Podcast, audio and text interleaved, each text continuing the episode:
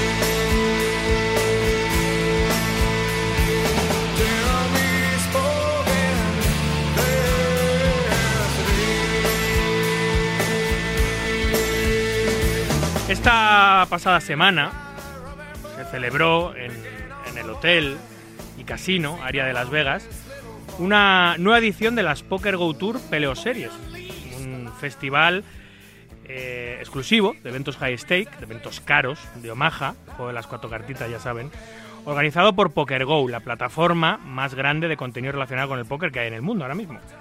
En ese festival, Lautaro Guerra, un jugador español eh, especializado en la variante de las cuatro cartitas, se erigía como el mejor indiscutiblemente. Se hacía con el ranking general y protagonizaba la que puede ser, ya lo decía antes, la actuación individual de un jugador nacional del año, eso que estamos todavía en marzo. Se llevaba tres eventos de nueve, ahora nos contará Antonio. Una machada sin precedentes en nuestro país, que demuestra una vez más que nuestro póker es top, top mundial.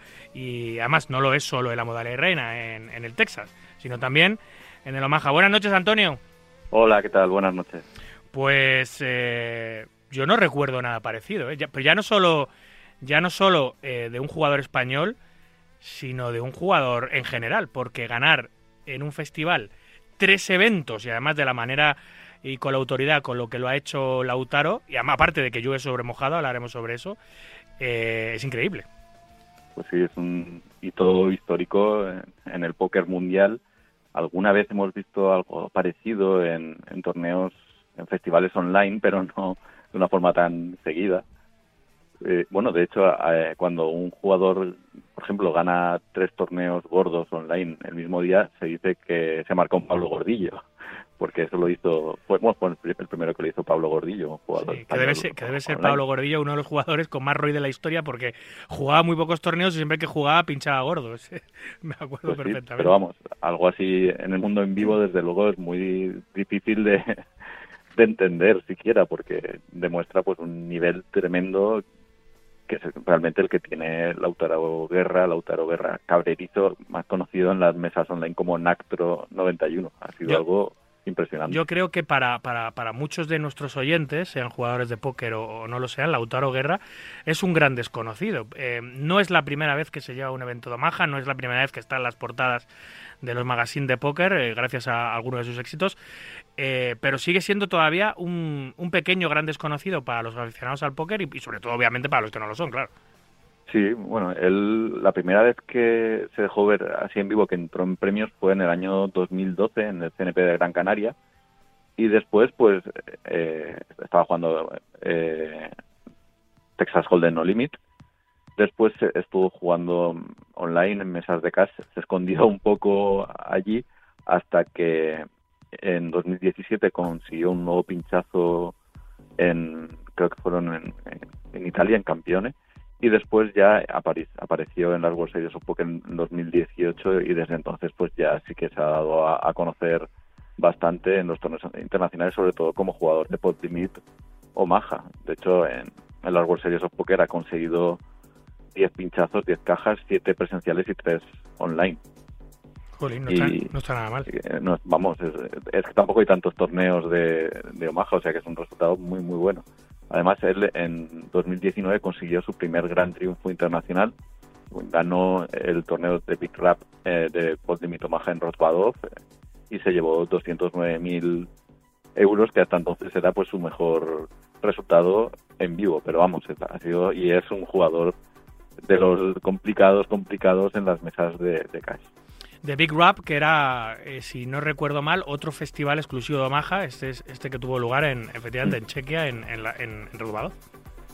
Sí, él se puede jugar por límite Omaha y, y se ha centrado en eso y desde luego pues ha llegado a, a ser pues uno de los máximos especialistas mundiales porque vamos no, no lo digo yo es que lo, lo dicen la, la organización de las World Series of Poker ya ha dicho que lo considera un, probablemente el máximo favorito para ganar este próximo verano un brazalete de oro en las World Series of Poker y, y bueno él Lautaro ya ha dicho que, que va a estar prácticamente todo el verano allí en Las Vegas, o, que- o sea que raro sería que no se trajese algún algún regalito de ese tipo, un brazalete de oro de las World Series of Poker. Estamos Fíjate. hablando pues, de un gran de un, de un grande del, del mundo del Potimito Omaha.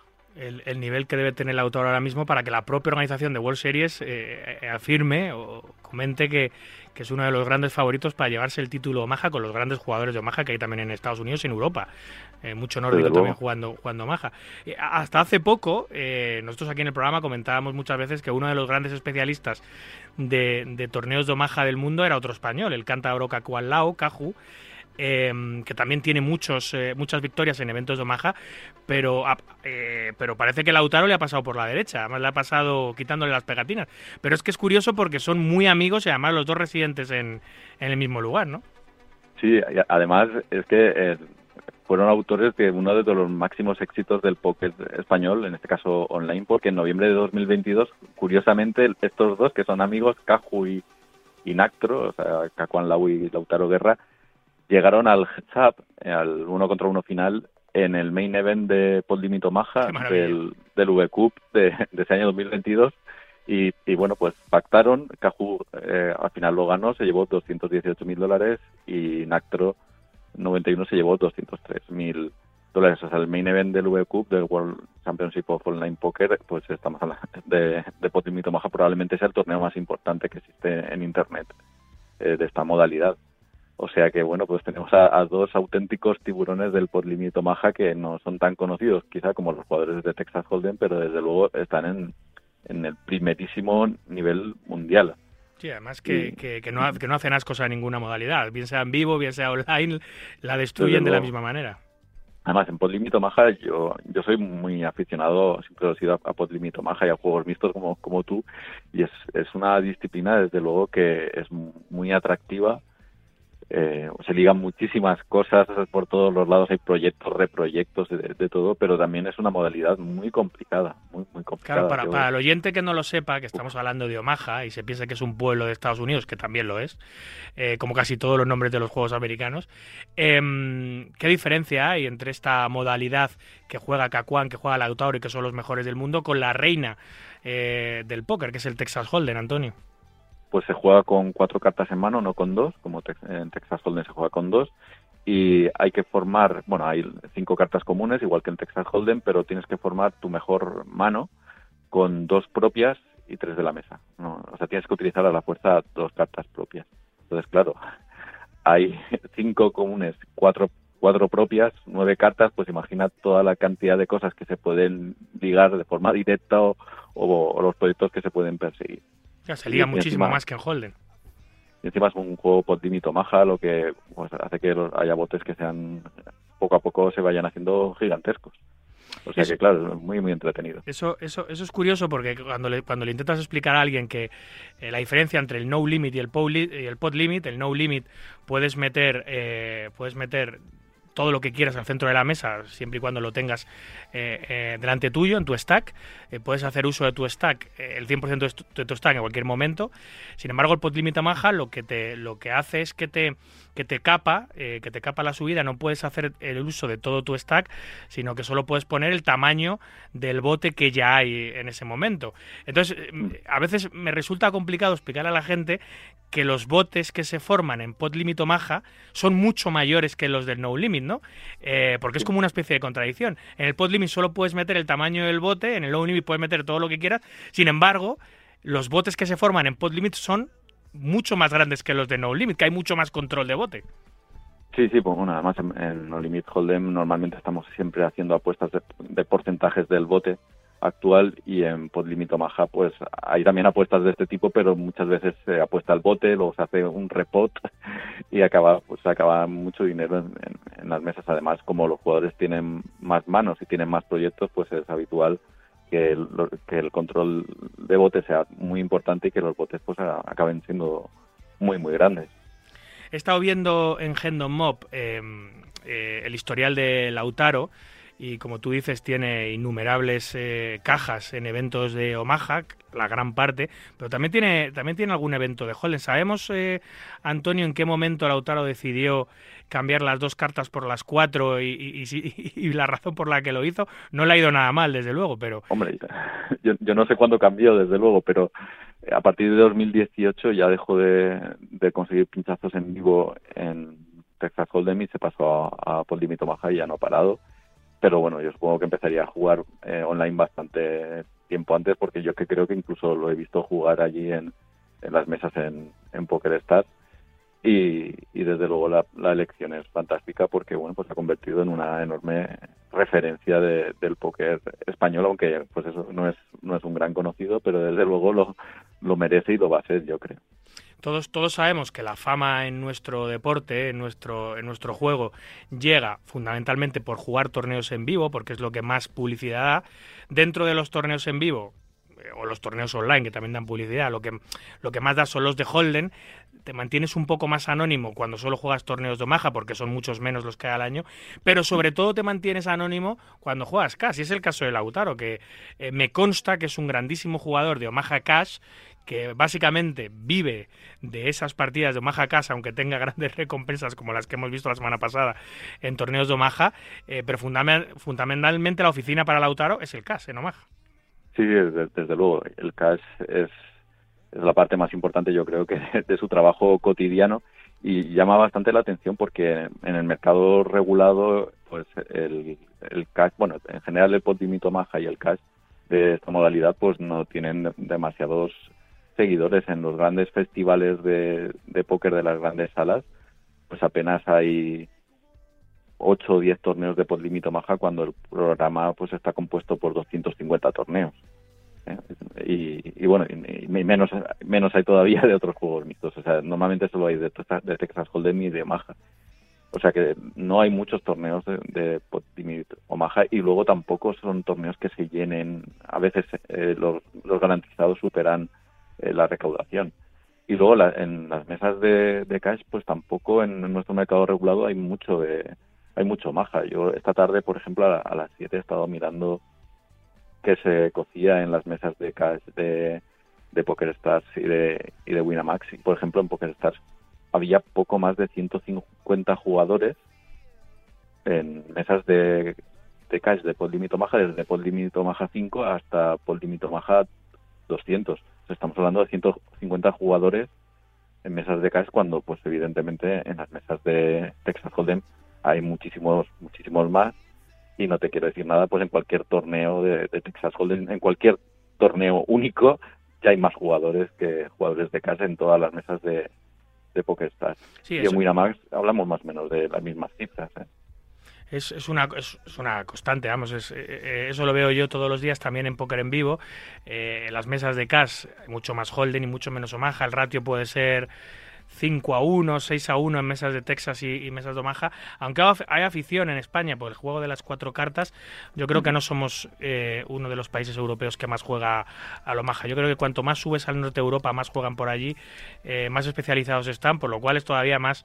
Eh, tiene más mérito que dos jugadores españoles como Cacuán, el Cántabro y, y, Lautaro pues sean, sean los, los, los, grandes los grandes enemigos, los grandes jugadores de Omaha mundiales ahora mismo. Pues sí, no tenemos, desafortunadamente en esta modalidad no tenemos mucha cantera, pues ya hemos visto la, que no hay demasiadas mesas en, nuestro mercado regulado, pero sí tenemos herramientas muy interesantes para aprender esta modalidad. Yo invito a todos los oyentes a probarla, pero con, como siempre con mucha responsabilidad, siempre mayores de 18 años, porque desde luego es muy, muy entretenida. Hay mesas de niveles muy bajos, mesas de, de 2 eh, céntimos, 5 céntimos de ciegas, y, con eso con mucha responsabilidad y controlando el, la banca pues se puede se puede probar y te decía que no hay mucha cantera pero sí tenemos herramientas muy interesantes porque el propio Lautaro Guerra forma parte de un proyecto yo creo que muy muy interesante de una escuela eh, española de jugadores de Podlimit Omaha que se llama PLO o sea Podlimit Omaha Brain en la que comparte mesas y aula virtual con, con Klaus, con Eduardo Rivas Corbeino y con Mauro Farina. A mí me parece una gran escuela. Eh, tiene más de 400 vídeos en su biblioteca. Dan eh, dos clases semanales. También hay vídeos nuevos cada semana.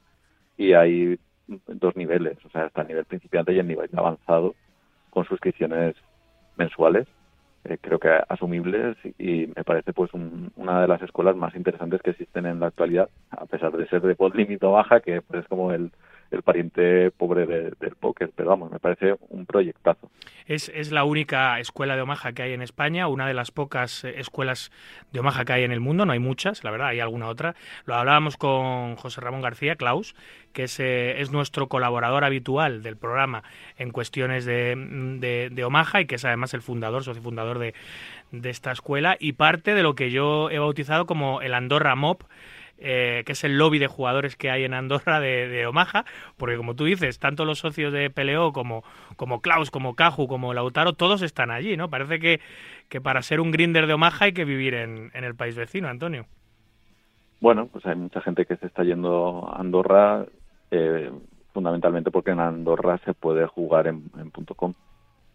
Sí, sí, Aparte de que tiene beneficios fiscales, evidentemente, pero bueno, en España, pues como te he dicho antes, no hay apenas actividad en Podlimito Maja, ni en torneos ni en, ni en cash, hay muy poca actividad. Hoy, por ejemplo, solo había una mesa de Pod Limit 600, que pues para los jugadores profesionales es, muy muy poco. Entonces es normal que pues se, se vayan a, pues a Reino Unido o Andorra, que está más cerquita y es un sitio bastante agradable para vivir, para poder tener una carrera profesional. Sí, sí. Centrándonos en, el, el festival, eh, Lautaro ha ganado tres torneos de nueve. Eh, ni siquiera sé el número de torneos que ha jugado, porque me da la impresión de que ha jugado eso, tres, no sé si ha jugado cuatro o cinco, había nueve en el festival. Eh, la horquilla de, eventos de este festival era bastante grande, por lo cual no estaba al alcance de, prácticamente ningún bolsillo, se le, se le considera un festival high stakes, porque Antonio, el evento más barato costaba 2.200 dólares y el evento más caro, que también lo ganó Lautaro, costaba 26.000. Sí, estamos hablando, estamos hablando de una horquilla bastante grande que permite eh, jugar a, a jugadores, a profesionales de diferente, de diferente nivel de banca, pero vamos, él, ganó tres torneos de los nueve. Hubo un par de ellos que eran torneos pequeños, y igual no le llamaron tanto la atención, pero vamos, los que ganó fueron uno de 10.000 que se llevó 220.000 euros, otro de 15.000 con bounties que se llevó 228.000 y luego ganó el PLO Championship de 25.000 eh, y se, se llevó más de medio millón de, de dólares. Vamos, un palo entre los tres torneos. Tremendo porque sumando bounties, o sea, recompensas, victorias y bonus, se llevó más de un millón de dólares. Aparte que, claro, por esa actuación, jugar tres torneos y ganar los tres, le ha hecho, en, el, en un ranking de nueve eventos, peleando contra el resto de rivales que han jugado ese festival, le ha hecho proclamarse campeón general del ranking, que no es, no es, no es una sorpresa, obviamente, después de ganar tres torneos. Y además con mucha diferencia, porque yo creo que ganando el segundo ya, ya iba a ganar el, la general y, y luego ganó el tercero, o sea que es una victoria en la general absolutamente aplastante. Y, estamos hablando de que allí han estado los mejores jugadores del mundo de mito baja, o sea, no, no eran jugadores de sí, sí, sí, claro, es un festival muy específico con unos vaines muy grandes, ahí solo van los tops, los top rex de Omaha del mundo, más algún empresario que quiere que quiere pelear contra ellos o quiere jugar Omaha contra ellos, pero vamos, lo que más abunda en estos festivales doy fe que son los, los top sharks de la modalidad. Además es que el lugar era el lugar indicado para jugadores de, niveles altos para high rollers porque era el, el área de Las Vegas que es un lugar pues que, está especializado en, en torneos de nivel de nivel alto con, con altos para los mejores jugadores del mundo. O sea, es como si fuera la, catedral de los jugadores de niveles altos. No es la primera vez que se celebra este festival, ¿verdad, Antonio? Porque es, es un festival eh, organizado por Poker, eh, por Poker Go, que ahora mismo es líder indiscutible en, en contenido de, de, póker. Es una plataforma de pago eh, que hay, es el Netflix del póker que le llaman. Y ya no solo es una plataforma de pago que emite todo tipo de contenido que ellos generan o, que han comprado a terceros, sino que se han convertido en organizador de eventos, ¿no? Ya tienen el Poker Go Tour y ahora han sacado este, que son las el Poker Go Tour Peleo Series. Sí, sí, desde luego yo creo que eh, Poker Go pues es una plataforma de contenidos muy interesante y desde luego está organizando unas unas series unas series bestiales. Y, y bueno pues si alguien quiere conocerlo un poco más puede ir a, su página web. Allí vienen todas las informaciones sobre sobre festivales torneos. Ahora viene el, el US el US Poker Open eh, que bueno está en marcha ya hasta el 4 de abril y allí pues se pueden ver a los mejores jugadores de, todo el mundo. O sea que es una, una oferta televisiva muy interesante y con torneos de todo tipo, como hemos visto acabando de organizar el Festival de Pontimito Maja. Eh, y bueno, pues eh, iba a llegar ahora pues el lío con, con Texas Hold'em No Limit también. Podemos decir o podemos afirmar, Antonio, que estamos delante de posiblemente, si no la mayor, una de las mayores actuaciones individuales del año de un jugador español, y estando en marzo. Vamos, yo creo que va a ser candidato a, en, los, en los premios del póker, va a ser candidato a la mejor actuación individual y es posible que se lleve el premio. Sí, sí. Pues eh, bienvenido sea un nuevo premio para un jugador español que estamos eh, con mucha sed de, que nos caigan algunos trofeitos porque lo hacemos todo muy bien, ganamos en todos los lados, pero luego a la hora de que nos concedan premios no tenemos suerte últimamente en, los, en, los, en las ceremonias. En fin, pues... Eh, ahí estamos, eh, picando piedra, pero ya estamos picando piedra en una catedral. Sí, esto, esto me, pone muy contento porque, lo, decía antes, no solo demuestra que España es, es megatop a nivel semiprofesional y profesional en Texas Hold'em, sino que en Omaha no es que seamos top, es que somos los mejores ahora mismo. Bueno, pues ahí estamos peleando con, con un yo creo que si es lo, lo que decimos casi siempre, que tenemos muchos menos jugadores cuantitativamente que otras potencias, pero cualitativamente pues estamos muy por encima de- del- del nivel de, de países que tienen que tienen más población y más jugadores. Sí, sí. Eso quiere decir algo.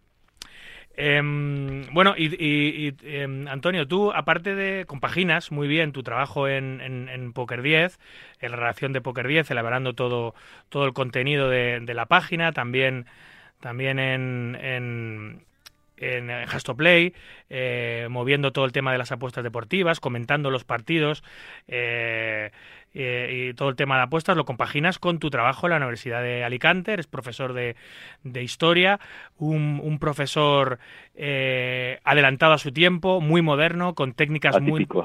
eh, atípico, sí, es verdad, atípico, con muy interesante, con un con, con un con, con un sistema docente muy especial eh, y muy divertido y muy entretenido. Yo creo que a años luz de lo que se, se hacía antes, porque la historia puede ser preciosa, interesante, o puede ser un verdadero tostón, dependiendo de quién tengas enfrente y quién te la cuente. Eh, sin embargo, tú haces en tus clases que todo sea distinto, que todo sea divertido, que todo sea eh, un reto diario, una aventura diaria, y lo has vuelto a demostrar porque acabas de liar una tremenda, ¿no? Cuéntame un poquito. Pues, pues sí, un poco sí, porque la idea, la culpa es de Leomar Jets, lo tengo que decir.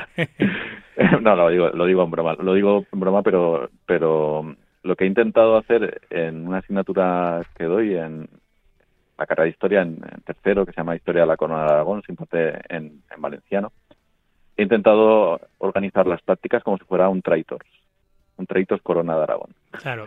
¿Y qué es, qué es Bueno, Traitors? Nos preguntan. Traitors es un, un reality show que, que en el que participó Leo Margets, no decimos cómo terminó, no hacemos spoiler, Sí. y está en la plataforma HBO y es un- una especie de, de juego en el que hay una serie de personajes, eh, varios de ellos son traidores y otros eh, son fieles y los traidores tienen que ir eliminando a, a los fieles, aunque los fieles tienen la oportunidad cada día de intentar descubrir a los, a los traidores y tienen que decir un personaje que, que es exiliado y pueden exiliar o a un traidor o a un fiel. ¿no? Entonces hay mucho, hay como debates y, y bueno, pues según la decisión de los fieles van desapareciendo personas y, y también de los traidores porque van también sacando día a día a una persona del, del juego.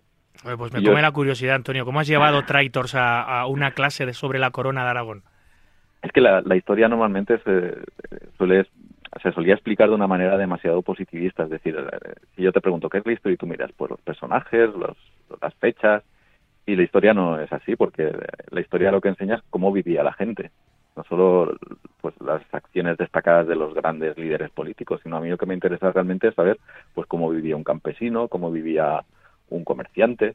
Entonces lo que he hecho es eh, crear como 22 perfiles sociales diferentes de los siglos XVI y XVII, desde, desde un aristócrata hasta pues una curandera, ¿eh? de, todas, de todos los perfiles sociales, entre salidos de la nobleza, del clero, del pueblo llano, de los marginados también, puesto un, pues una persona de la comunidad gitana, por ejemplo.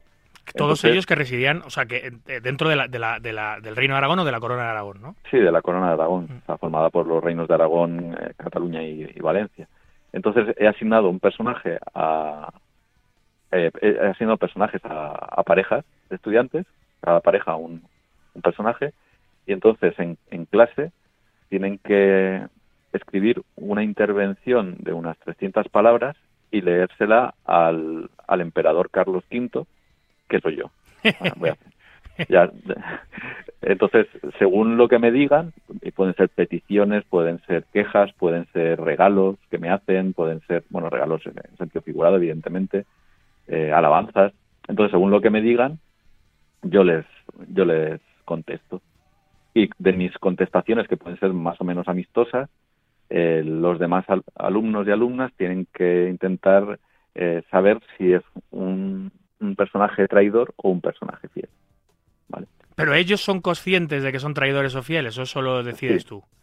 Sí, sí, yo, yo decido quiénes son los traidores y quiénes son los fieles, pero los traidores solo lo saben ellos. Vale. Entonces tienen que hacer como una intervención con lenguaje de la época, como si la dirigiesen al emperador, y yo reacciono ante ellos y, bueno, una vez que, que acaban, hay como una especie de debate entre todos los personajes, con, pues como aparecía en Traitors, con acusaciones de traición y finalmente pues hay una votación y se resuelve con el exilio de una de las personas que deja el juego, sea traidor o sea... Una de las parejas eh, es exiliada. Sí. entonces lo que pierden es el voto en, en estos consejos de, debate. Vale, pueden participar pero no votar. Exacto, pueden, tienen que seguir escribiendo sus intervenciones dirigidas al emperador, pero ya dejan de, dejan de votar a otros candidatos. Son como eliminados del juego. ¿Y esto y, tiene varios capítulos? ¿Ocurre durante varias clases? O, Sí, va a tener entre 10 y 12 sesiones. Va a tener. Y lo que les he recomendado, y esto sí que también es bastante innovador, yo creo que no se hace en ningún sitio, les he recomendado que utilicen programas de inteligencia artificial para redactar sus intervenciones tipo chat GPT. O sea, todos los, todos los profesores de universidad y todos los catedráticos preocupados por, por, la, por la IA y por la ayuda eh, que la IA da a sus alumnos para, para hacer los trabajos y tú no solo no estás preocupado, sino que les pides que, que, que, vayan a la IA a buscar ayuda, ¿no? Sí, pero teniendo en cuenta que la historia no es, como te decía, un, una colección de personajes y de fechas, sino que sobre todo la labor de un historiador es, la capacidad crítica. Yo sé que la IA, eh, tipo de programas como ChatGPT, eh, genera errores monstruosos, monstruosos. Entonces, si un estudiante simplemente se dedica a copiar y pegar lo que le dice ChatGPT, pues la puede liar pardísima. O sea, yo el, otro día, por ejemplo, le, eh, me dijo la, inteligencia artificial que, el, que uno de los momentos más delicados del reinado de los reyes católicos habían sido las Germanías de Valencia, que fueron pues eh, en, la década de los 20 del siglo XVI, cuando ya estaban muertos los dos reyes católicos. O sea, la dio bastante de parra. Entonces, si ellos no utilizan su espíritu crítico para, para analizar lo que les, dije, les dice el programa, pues van a meter algunas unas gambas tremendas. Por eso a mí me interesa que lo utilicen, pero sobre todo para desarrollar su capacidad crítica. Además, con esta estrategia de hacer traitos, lo que estoy intentando es que vean la historia de una manera diferente, que se pongan en la piel de la gente que vivía en aquella época. Pero es, todo, es todo conocer qué pasó en el año 1542, sino que quiero que vivan ellos esa historia. No puede haber una manera más maravillosa de aprender historia que participando y jugando de algo tan divertido como esto. Bueno, aparte de, todas las cosas que haces, que has hecho hasta videojuegos, eh, para que ellos jueguen y participen, aparte de las charlas que das eh, y las que tuviste en pandemia y todas las cosas eh, e innovaciones que llevas a tu clase de historia. Yo te lo he preguntado alguna vez, pero te lo voy a volver a preguntar.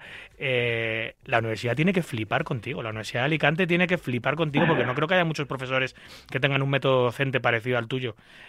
No, en, no en la Universidad de Alicante, me refiero en España en general.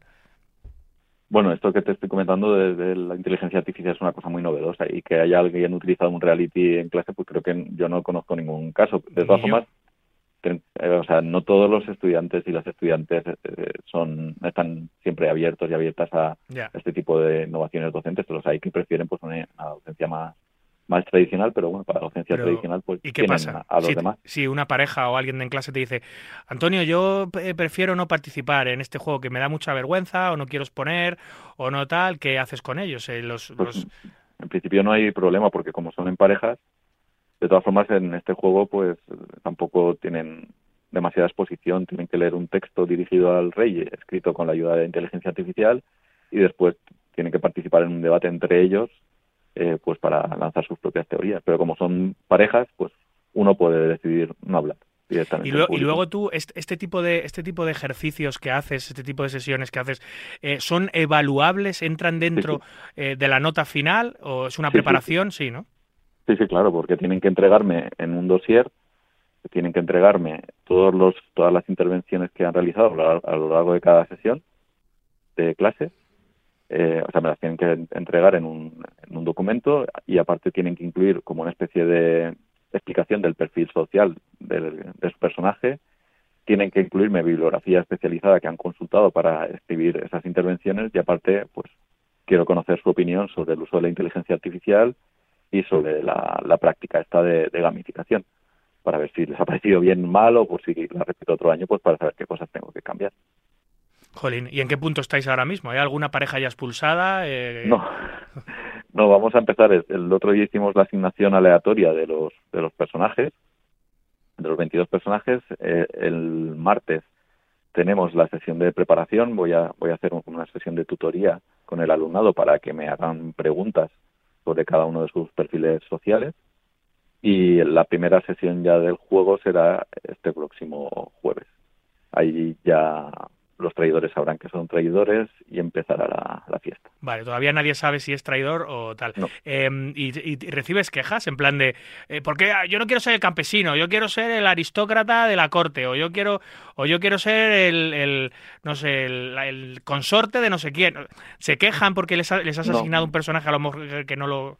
Es que fue completamente random porque como yo tenía 22 personajes, les pedí que me dijesen el nombre de las dos personas de la pareja y un número al azar, de 1 al 22.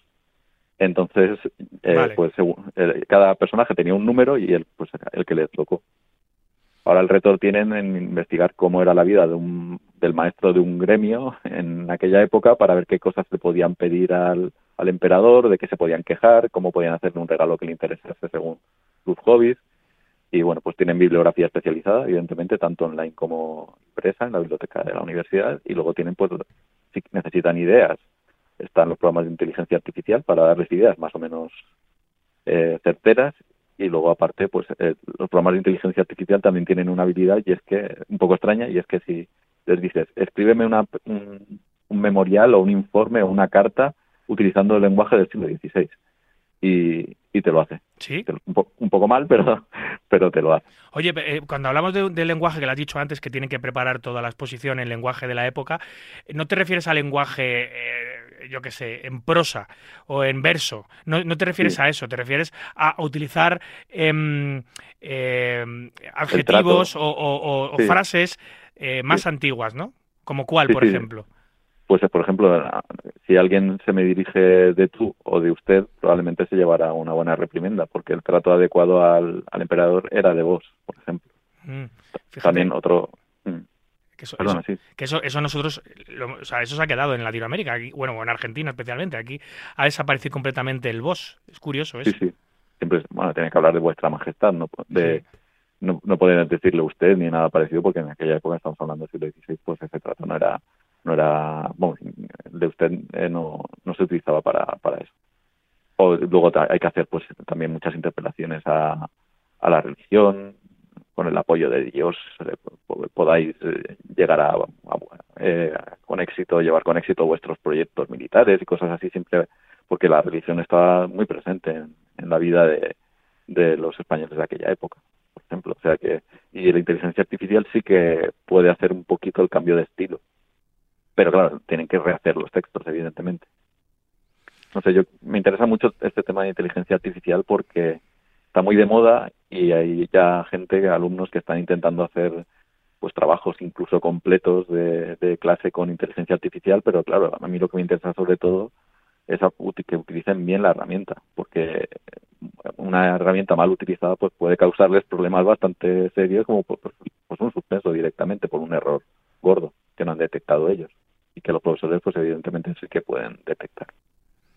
El que de verdad que el que el que el que suspenda con los métodos docentes que tú tienes cuando estás eh, eh, haciéndolo para que aprendan eh, como los niños, que aprendan jugando, divirtiéndose, entreteniéndose, que es la mejor manera de la que te puede entrar la historia, ¿no? Pues ya te decía que como te dé la historia a alguien que no tiene pasión por ella o, o con desidia o otra manera no te entra, es como es como una pared, pero de esta manera que es que no te enteras, la aprendes sin enterarte, que es la mejor manera de que se te queden las cosas y eso lo aprendemos desde bien desde bien chicos. Yo no sé por qué no hay más gente como tú eh, en las universidades aprendiendo y teniendo sistemas docentes tan modernos, tan dinámicos, tan, tan interesantes para, para, para, para que estas cosas se te queden de por vida porque lo único que hacemos, yo que me he metido entre pecho y espalda ciencias políticas y administración, al final lo único que tienes es aprenderte esto como un papagayo que luego pasan los años y no te acuerdas absolutamente de nada de lo que has estudiado. Sin embargo, con estos métodos estoy, estoy seguro yo que... creo que se van a acordar de, de, esta locura, se van a acordar cuando pasen los años.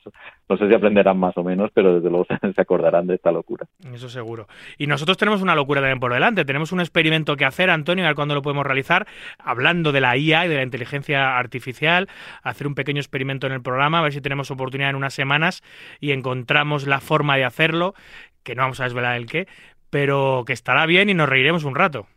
pues yo creo que sí, buscaremos también la colaboración de la gente a lo largo de la semana previa y me parece que va a ser un, experimento muy interesante. No, no, vamos a hacer ningún spoiler. Sí, sí, desde luego. Eh, ninguno, ninguno, pero eh, la gente se lo va a pasar bien. Y habrá respuestas y habrá comentarios eh, bastante locos, seguramente. con nuestra amiga ya. En fin, bueno, Antonio, pues lo dejamos pendiente para dentro de unas semanas, a ver si encontramos esa herramienta para poder hacerlo y para poder traerlo al programa y, poder, y poder echar un buen rato con la, con la IA, que ya es una compañera más de viaje pues desde luego va a entrar en nuestra vida. El año pasado fue el año de la inteligencia artificial, empezaron a, salir programas, aplicaciones tremendas y bueno, pues a nuestro mundo también va a llegar, evidentemente. Así es. Muy bien, pues eh, muchas gracias como siempre, Antonio. Un abrazo fuerte. Venga, igualmente un abrazo. Hola, soy Fede Holz. Si quieres enterarte de lo que ocurre en el mundo del póker, escucha Marca Póker.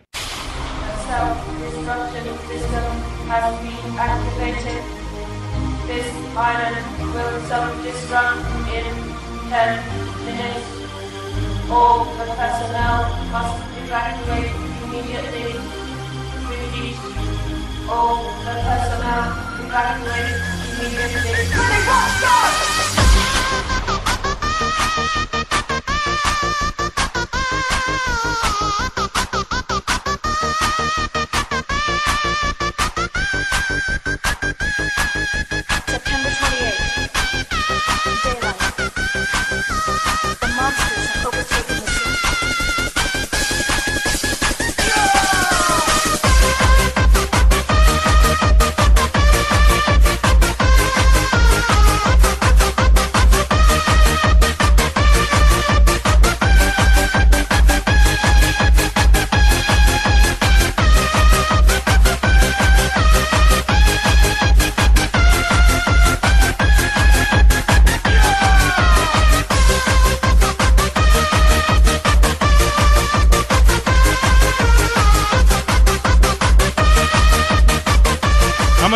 El carrusel de noticias que define a la perfección lo que ha acontecido en nuestro maravilloso mundo en estos últimos siete días y empezamos, como siempre, con los mayores resultados de los jugadores nacionales esta semana. Lo protagoniza Javi Fernández, que gana, bueno, queda segundo en el evento 136 de las Banty Builder Series por 37.000 dólares.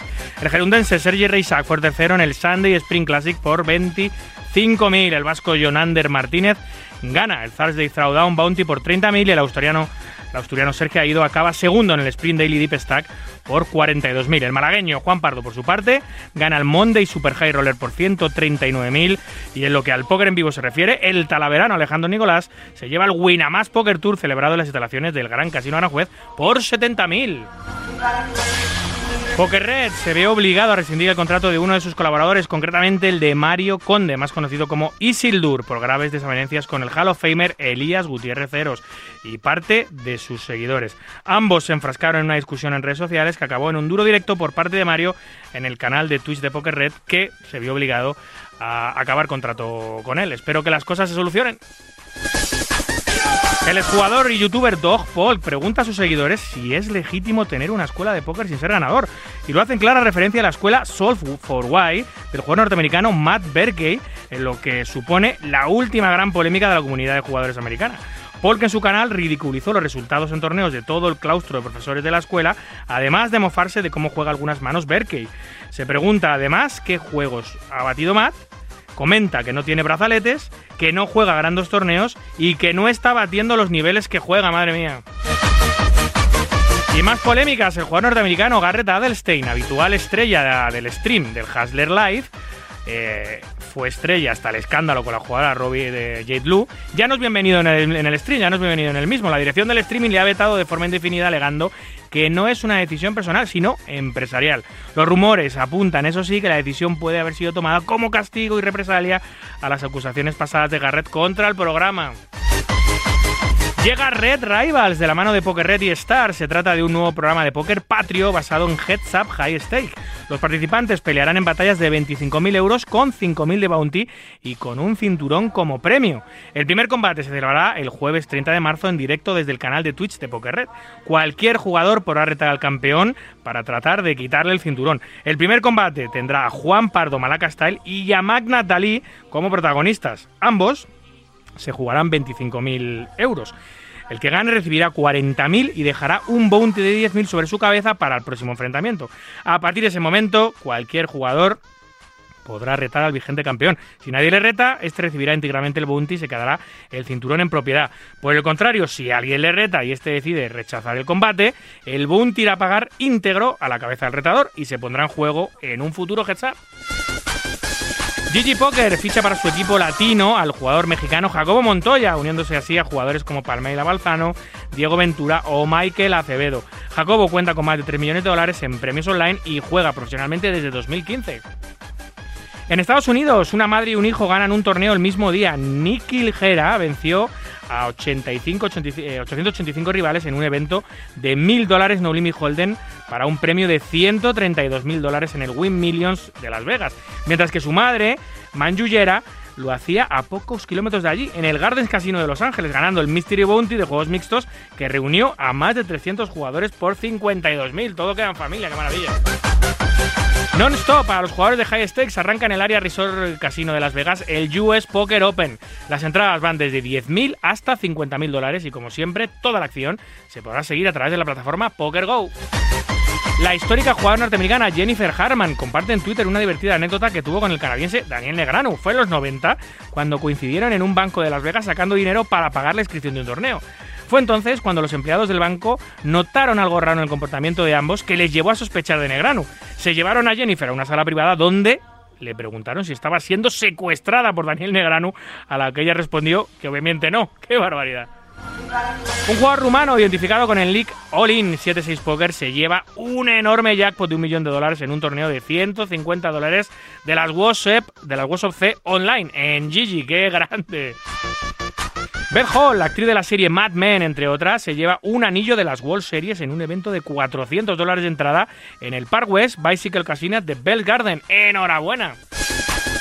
Según el diario de Las Vegas, el Review Journal, las obras del hotel y casino Dream se pausan a la espera de poder conseguir más financiación para poder terminar la construcción del nuevo Miga Resort de la Ciudad del Pecado.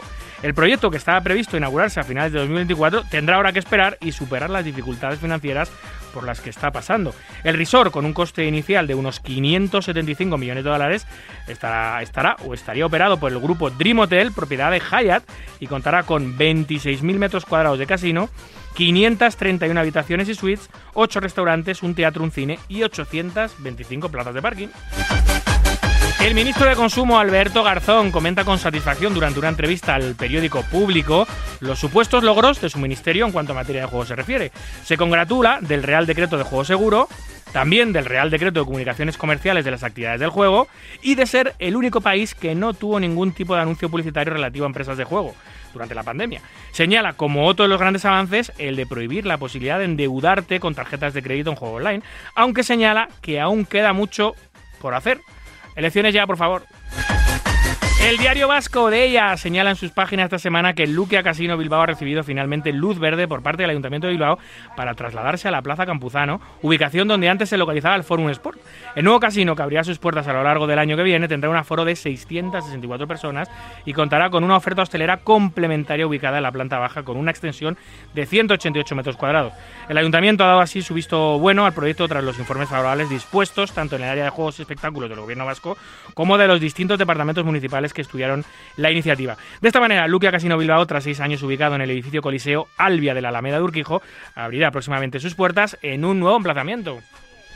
Y cerramos con el actor norteamericano aficionado al póker Matt Damon, que da nuevas esperanzas a los fans de Rounders con la posibilidad de un rodaje de la tan esperada segunda parte. Al menos es lo que se desprende de una reciente entrevista en el podcast de Bill Simons, donde Matt, junto a su amigo Ben Affleck, hablaron sobre deportes, amistad y su nueva película, Air. Sobre Rounders, Matt aseguró que han hablado de ello durante años y también aseguró que están viendo la posibilidad de hacer la segunda parte. La realidad es que no es la primera vez que los rumores de una posible secuela de Rounders eh, han aparecido y lo único cierto es que han pasado ya 23 años de su estreno y Rounders sigue siendo la gran película de culto del mundo del póker. Vámonos.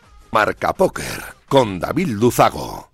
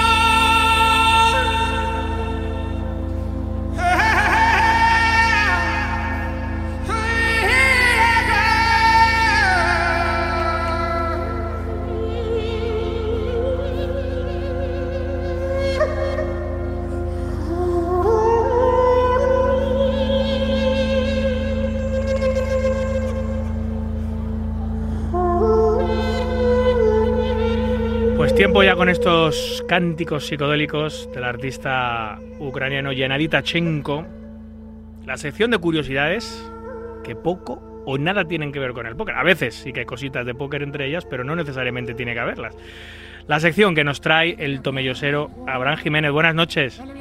Hola David, buenas noches. ¿Te suena este tema? ¿Haberlo escuchado alguna vez?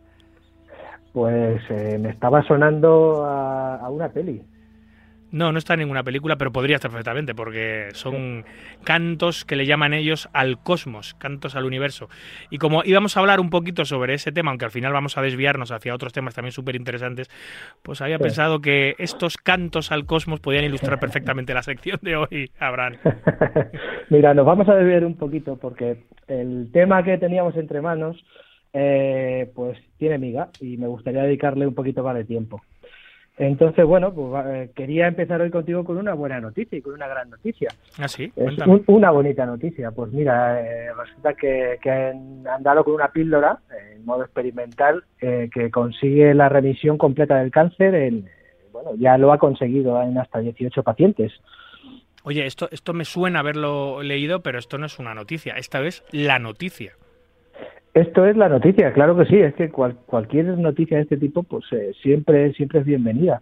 De momento, bueno, pues eh, estamos hablando de Estados Unidos, eh, hablamos de, la leucemia mieloide aguda, que es un tipo de cáncer de, la sangre muy agresivo, y bueno, pues que en Estados Unidos se está llevando hasta 120.000 personas al año, y por eso pues han empezado con estos ensayos clínicos.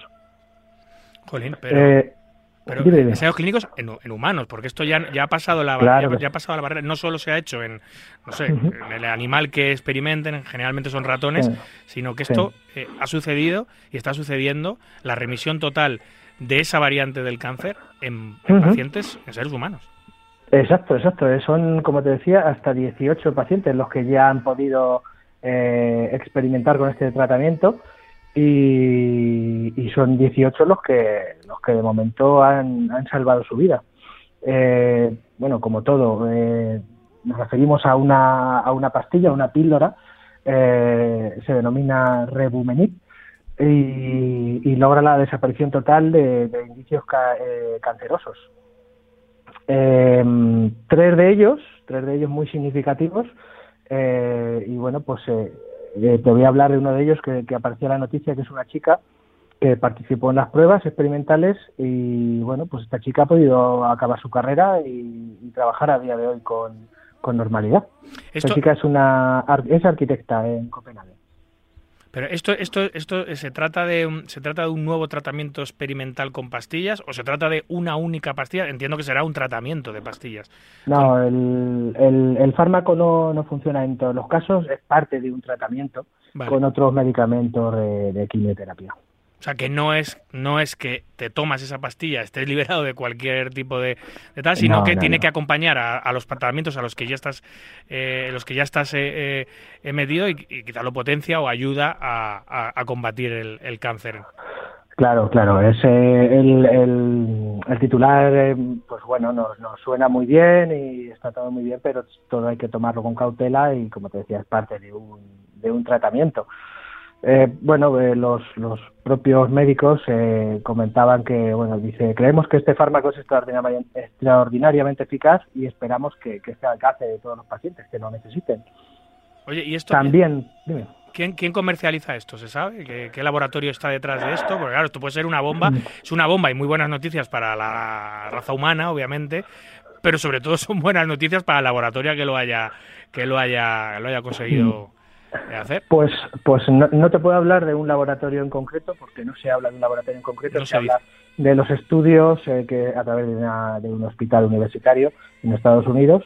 Y bueno, pues también, eh, también eh, trata en la noticia, habla de ello un, médico español del Hospital de la Fe de Valencia, y da su opinión positiva también, por supuesto, pero bueno, como todo médico, pues se muestra cauteloso con todo esto en cualquier caso, yo, yo te he querido traer esta, esta buena noticia, me quiero quedar con la parte buena de la noticia, que, que cualquier pasito adelante contra el cáncer, pues es más que bienvenido. Desde luego. Eh, y si es además eh, con, por, por, vía oral, con una pastilla, eh, intentando que esas vías tradicionales... Esa quimioterapia la reduzcamos. La radio, la quimio, todo eso que, que, genera tanto sufrimiento en, en, las personas que acompañan la enfermedad, bueno, pues si, si se pueden encontrar métodos más sencillos para, menos agresivos y menos agresivos efectivamente para combatir la enfermedad. Y, si son más eficientes pues todavía mejor.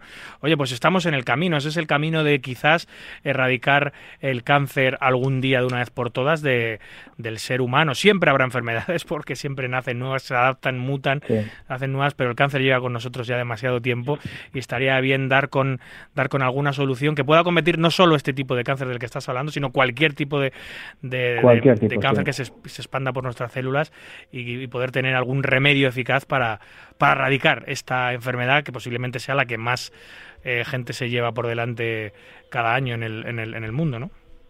Sí, es algo esperanzador, así que bueno, pues vamos a hacernos eco de ello y vamos a, cruzar los dedos y a seguir, a seguir mejorando en este camino. Oye, como es también esperanzador, cambiando de tema, em, es eh, lo que está ocurriendo en la Kings League, ¿no? Esta liga que ya comentamos hace unas semanas aquí, que nos pusiste al día de que iba exactamente, eh, que ha celebrado hoy em, su gran final en el... Su, fin de fiesta, sí. Y cuéntame cómo, cómo ha ido, porque creo que ha sido una pasada. Sí, bueno, pues eh, no recuerdo si cuando lo comentamos, porque estaban haciendo la Kings League, ya tres jornadas creo, eh, si comentamos ya o pudimos decir que, que la final era, iba a ser en el Camp Nou. No recuerdo. Eh, bueno, pues pues ahí ha sido. este ha sido hoy en concreto, hoy domingo en concreto. se ha jugado esta final. Bueno, es una Final Four. ¿Te acuerdas que se clasificaban ocho equipos? pues han quedado cuatro equipos para jugar semifinales y final en el, en el Camp Nou todo del tirón. Sí, vi, pero vamos, vi, los cuartos, vi los cuartos que se, algunos se solucionaron en tandas de penalti y pasaron cuatro, que además es curioso porque, porque en esta Final Four de la Kings League han pasado cuatro equipos y ninguno de ellos ha acabado la liga regular ni primero ni segundo. De hecho, el equipo que acabó primero la liga regular y el equipo que acabó segundo en la liga regular no ha accedido al playoff final a esta Final Four en el Spotify. Es curioso, a veces pasa, ¿eh? en cualquier deporte puede pasar cuando el sistema de competición está así, eh, pero es curioso que los dos mejores equipos de la liga regular se hayan quedado fuera del, del, de la Final Four. Hay mucha calidad en esta liga y, aquí no solamente cuenta, es un deporte que, que, tiene muchísima vidilla y cualquier cosita y cualquier norma de estas locas que tienen ellos, pues hace que te cambie un partido y bueno, pues eso hace que, que haya equipos con más posibilidades, como, como tú estás contando, que estén ahora en esta semifinal y final. Hasta ahora habíamos visto eh, los partidos en el, en, en, el arena donde, donde se jugaba casi todo, ¿no? que es, es, un, es, un, es un centro con una, con, sí, en el puerto de Barcelona. Con, un aforo reducido, tiene unas pequeñas gradas donde efectivamente hay aficionados, pero, pero de manera casi testimonial, porque el aficionado casi todo está detrás de una pantalla de un ordenador, que es donde se sigue masivamente la Kings League, en Twitch, en YouTube, en estos canales, se suele seguir. Pero esta vez la Final Four no, ha sido un escenario de verdad, en un gran escenario como es el Camp Nou, y lo han petado, porque estaba, yo he visto las imágenes, estaba completamente abarrotado. Está petadísimo. Ahora te, voy a contar algún dato curioso que ha dado Ibai, que es que eh, pues subía un tuit donde decía solo 200 entradas para colgar el cartel de, completo. Las que ya llevan en venta en ese momento, o las que ya han vendido, eran 91.800, o sea, 92.000 espectadores llenando el Camp Nou viendo una Kings League yo creo que su mérito tiene, ¿verdad? Pero su mérito, pero vamos, es que el Barcelona no llena el estadio nunca, salvo el otro día contra el Madrid, el, Camp Nou nunca está lleno. Este año un poquito mejor porque las cosas le van mejor, pero, pero meter más de 90.000 personas en un evento en el Camp Nou, hostias. Es, es, una locura lo que han hecho y bueno, pues como siempre un show. Tú sabes cómo, recuerdas que, que comentábamos, surgió justo esa semana que hablábamos, salió la canción de Shakira, eh, tal y cual, y se presentaba Piqué con un Twingo y con la música de Shakira, ¿no? Sí, sí. Bueno, pues eh, ahora eh, se han presentado los cuatro presidentes de los equipos que iban a jugar esta Final Four, más, más Piqué se ha presentado en un helicóptero.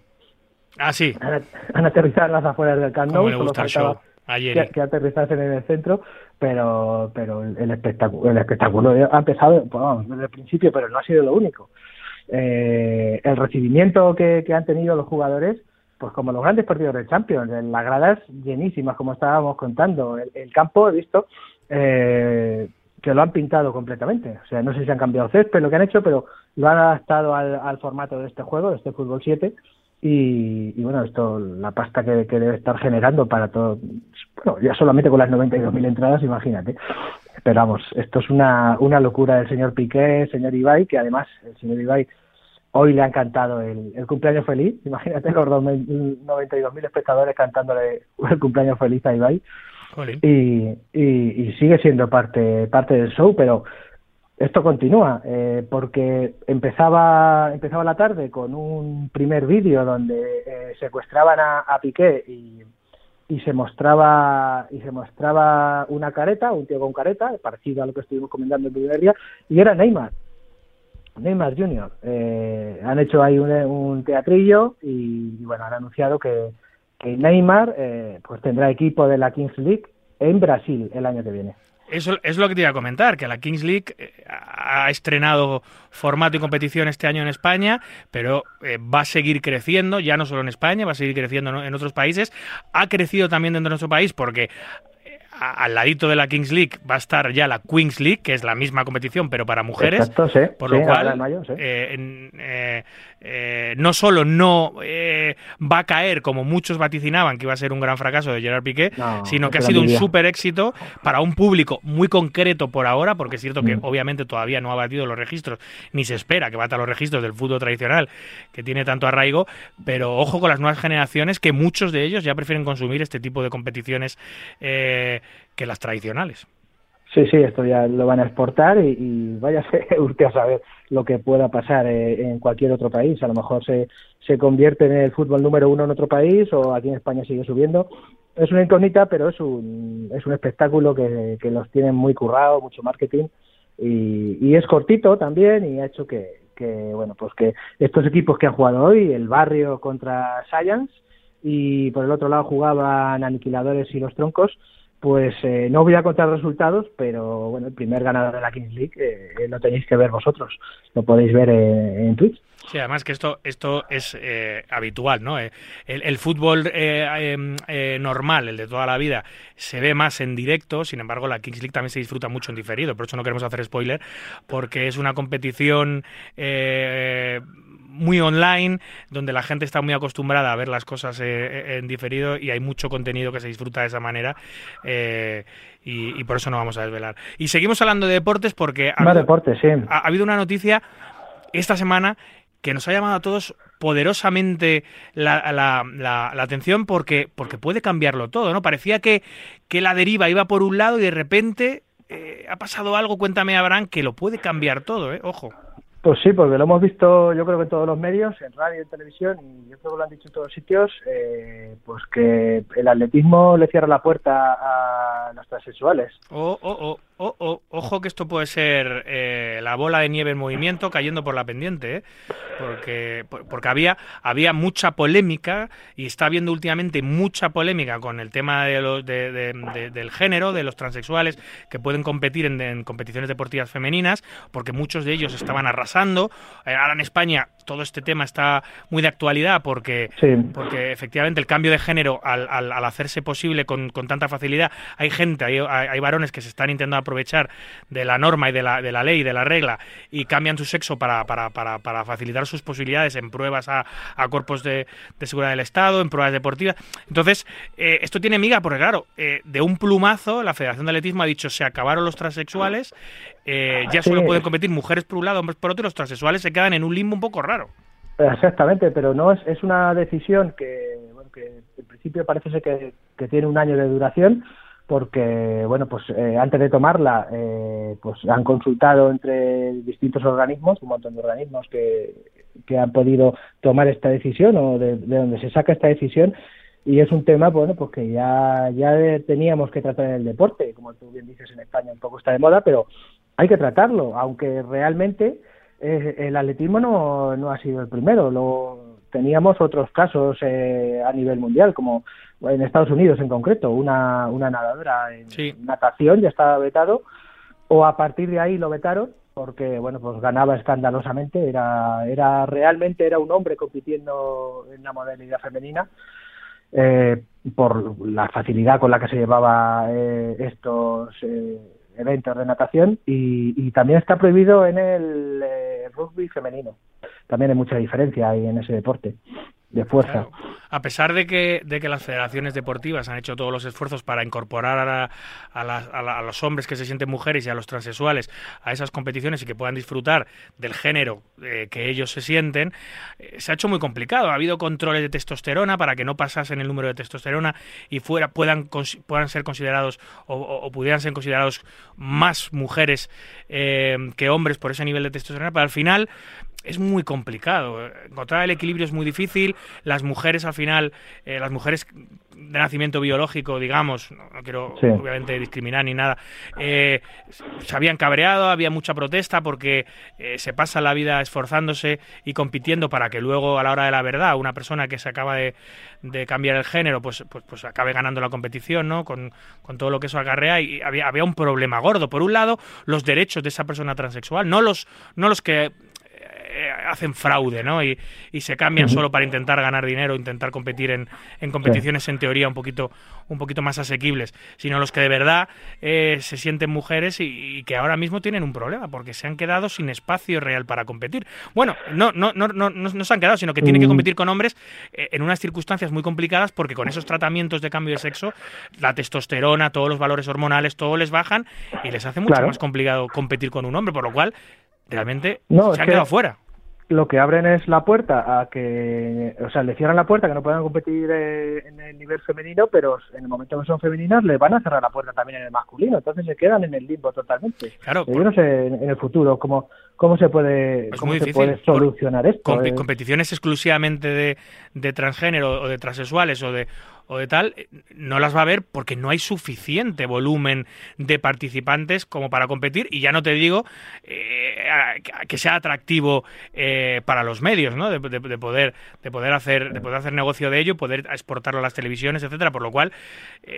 se van a quedar fuera. Es, es, un problema real, era un problema, pero la, solución la solución es, también genera otro problema, ¿no? Para el que para el que dejas fuera, ¿no? No, no, no, no sé, no, sabría decirte cuál es la solución, pero... Aquí hay muchas normativas que, chocan unas con otras, eh, son muchos deportes, eh, luego también lo pueden tomar a nivel más a nivel de cada país, a, nivel internacional, en este caso estamos hablando de la Federación Internacional de Atletismo, pero pero bueno, eh, aquí algo alguna solución hay que darle, pero bueno, ya se propuso, he estado leyendo que se propuso solucionarlo como pues con una tercera categoría pero vamos, eso, eso está sin desarrollar y es simplemente una de esas tantas cosas que la que se pueden hacer o que la gente piensa o, que la gente propone. No lo sé, es, es un tema eh, que va a traer mucha cola, eh, es, es, el principio de todo, yo creo que es el principio, sinceramente creo que es el principio del fin de, de, que, de que, las personas que, que, transexuales puedan competir en competiciones de mujeres, yo creo que, que si que si él ha tomado esta decisión la Federación Internacional de Atletismo, que es una de las federaciones deportivas más importantes que hay, si no la mayor, eh, porque no la está tomando la Federación, con todos mis respetos, de curling, la está tomando la Federación Internacional de Atletismo, que es la Claro, por eso, por eso ha saltado un poco más. Mm, un poco más, pero muchísimo más. Yo creo que esto es lo que digo, mm. es, el principio, yo creo, del fin de la participación eh, de los transexuales en competiciones femeninas y, a ver cómo se soluciona esto, ¿no? Porque ahora habrá un montón de colectivos que protestarán por esta ley o por esta norma seguramente, nueva seguramente. Y, traerá cola. En fin, eh, bueno, más cosas, porque hay mucho tema peliagudo. claro, no, tema peliagudo y que, y que cada semana hay una cosa nueva con el tema de la IA, de la inteligencia artificial, ¿no? Sí, sí, sí. Eh, tenemos tiempo porque te quiero contar varias cositas de inteligencia artificial que ya tenía yo ganas de, sacar este tema a la palestra. tenemos tiempo, ¿no? tenemos, pero tampoco te creas que lo tenemos infinito, ¿eh? Que tengo a Javi mirándome con una cara diciendo, no, no, no, hay que acabar hoy. Vale, vale, pues mira, te voy a contar porque he visto, he visto, esto tiene miga también, ¿no? Podemos, eh, podemos charlar del tema porque eh, ¿quién no conoce hoy ya el tema del ChatGPT o quién no lo ha probado, no? El otro día eh, no te hacían una descripción a través del ChatGPT, ¿puede ser, te leí? Sí, eh, me, me, mandaron, me mandaron Juanzo, eh, Juan de Diego, de, Reco, de Recopoker, nuestro amigo Juan de Diego me mandó un par de capturas de pantalla porque preguntó al chat GPI sobre varios jugadores de póker y preguntó sobre mí y, no se le ocurre otra cosa al chat GPI este o GTI o no sé cómo se llama. GPT, al chat GPT, no se le ocurre otra cosa que decir que, que yo había ganado un EPT, ojalá, ya, ya me hubiese gustado, un millón y pico me ponía en el EPT y luego eh, la segunda vez que preguntó me daba como un gran maestro de ajedrez. ¿Qué te, qué te parece? No dio ni una al pobre. Bueno, pues quería contarte esto también, eh, aparte de, mira, pues, de que se, haya, eh, se han hecho predicciones de que se pueden perder hasta 85 millones de puestos de trabajo eh, por todo este tema de la inteligencia artificial. Poca broma. sí, de que nos puede, incluso ya le han puesto un nombre, tiene, tiene como una enfermedad que es una ansiedad a, la, a la inteligencia artificial, hay Nexity eh, bueno, pues te lo he puesto, lo he puesto en el hashtag en, un tweet que os he colgado eh, para comentar esta noticia donde eh, pues veíamos que había una presentadora del tiempo, una meteoróloga, en un canal de la televisión rusa, pues que pues que da que, que bueno que te está dando el tiempo y hasta ahí todo parece normal, pero pero te tienen que decir que es inteligencia artificial y que es, está creada con inteligencia artificial, porque es que si no, no te enteras. No, nos queda miedo. Es que tú ves, tú ves, y es una chica completamente normal hablando del tiempo, es una, una meteoróloga completamente normal y no es una persona humana real, es una imagen creada por inteligencia artificial con un texto creado por inteligencia artificial. O sea, da verdadero pánico. Es que yo entiendo que esa enfermedad de ansiedad contra la IA exista. Es que nos va a quitar el trabajo a todos. O sea, eh, si ya hay, ya, hay, ya hay presentadores de televisión que son imágenes generadas por inteligencia artificial y que hacen su trabajo fenomenalmente, hostias, hay que ponerse las pilas, pues ¿eh? Para competir contra, contra los bichitos que llegan tiene su nombrecito, le han puesto su nombre, porque bueno, pues para esa presentadora la tenían que presentar también con algún nombre, Susana Sumanova, más o menos, lo de Susana, ¿vale? No, no muy bueno mi ruso. Eh, y bueno, esta chica lo que hace, eh, este, este bot o esta inteligencia artificial lo que hace es capturar datos, los interpreta, eh, genera un guion, genera los gráficos, eh, pues en el guion está toda la filmación que se va a emitir y bueno, pues los procesa y, de distintas fuentes y, y, se pone a ver el tiempo como si como, vamos, que no hay nadie detrás, que, todo se coge de unos datos. Está claro que por ahora eh, eh, eh, esto son, son, solo se puede hacer para, para cosas muy guionizadas y muy sencillas, porque la, la interacción o interactuación de, de, una presentadora del tiempo es mínima, pues se mueve poco, va muy centrada a lo que tiene que decir, no improvisa prácticamente nada. No es como si te pones a presentar un concurso de otra cosa, eso es más complicado, porque ahí ya tienes que meter sentido del humor y tal. pues llegará, llegará. Hombre, claro que llegará, si ese es el problema problema, Abraham. El Tampoco es un brasero el que está dando el tiempo, mm. está muy correcta, todo el tiempo parada, tal y cual. Entonces, bueno, pero sí que parece real, totalmente real. Claro que va a llegar. El problema no es lo que está ocurriendo ahora, el problema es hacia dónde vamos con la inteligencia artificial. Hay que tener mucho cuidado. Si ya estaba caro en, el mundo real competir contra otros seres humanos en cualquier eh, gremio, en cualquier aspecto de la vida, si encima ahora tenemos que competir también contra gente perfecta, que no se equivoca, hoy en día se equivocan, dentro a lo mejor de 10 o 15 años o menos, son perfectos. Eh, no sabemos cuándo, cuándo vendrá el boom porque porque tenemos la que no venga, pero la tenemos entre nosotros ya, no nos damos ni cuenta. Y, todos los días eh, trabajamos y nos movemos y hacemos un montón de cosas ya con inteligencia artificial. Lo que pasa es que, que suena un poco a, a película de ciencia ficción, pero pero ahí la tenemos. la inteligencia artificial al servicio del ser humano, eso sí, pero que no nos quite los puestos de trabajo, o sea, me refiero, la inteligencia artificial que nos facilite el trabajo, que nos lo haga más sencillo, que nos haga ganar más dinero, que nos haga ser más productivos, eso está fenomenal, todo sea bienvenido, pero no que empiece a quitar puestos de trabajo sin parar a un montón de profesiones que se van a ver afectadas. Tú dices 85 millones de puestos de trabajo, no sé cuántos has dicho que se prevé que se pierdan en los próximos años. Esto ya no mola tanto, porque son familias que dejan de comer. Eso se dijo en el Foro Económico Mundial del 2020, o sea, no se dijo en cualquier sitio. En el 2020 encima, poca broma con mm. esto.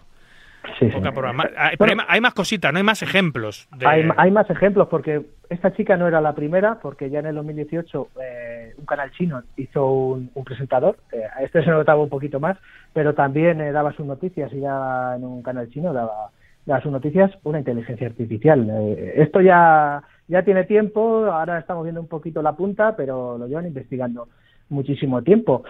También en China, también en China, y te lo traigo un poco a colación, eh, pues han nombrado un CEO en una, en una empresa de, de videojuegos han nombrado un, un CEO de, inteligencia artificial. Pero, pero a ver, pero, pero esto es, esto es un CEO, o sea, el, director de operaciones de esa empresa eh, lo han hecho como a nivel de imagen, pero claro, pero una inteligencia artificial no puede decidir los designios y los y, la deriva, o sea, el camino de una empresa. ¿Cómo que le han nombrado CEO en inteligencia artificial? Explícase un poquito. Sí, sí, sí. Vamos a ver. Este, este, bueno, este hombre, en, en este caso mujer, porque le han llamado Tan Yu, eh, lo que hace es que revisa el análisis de análisis, hace análisis de alto nivel, toma decisiones de liderazgo, evalúa riesgos, eh, fomenta un lugar de trabajo eficiente, o sea, es realmente un trabajador que está sacando a esta empresa, eh, como te decía, de, especializada en juegos multijugador y aplicaciones para móviles, y, lo está sacando adelante él solito y en seis meses pues ha conseguido que el valor de esta empresa eh, suba un 10%.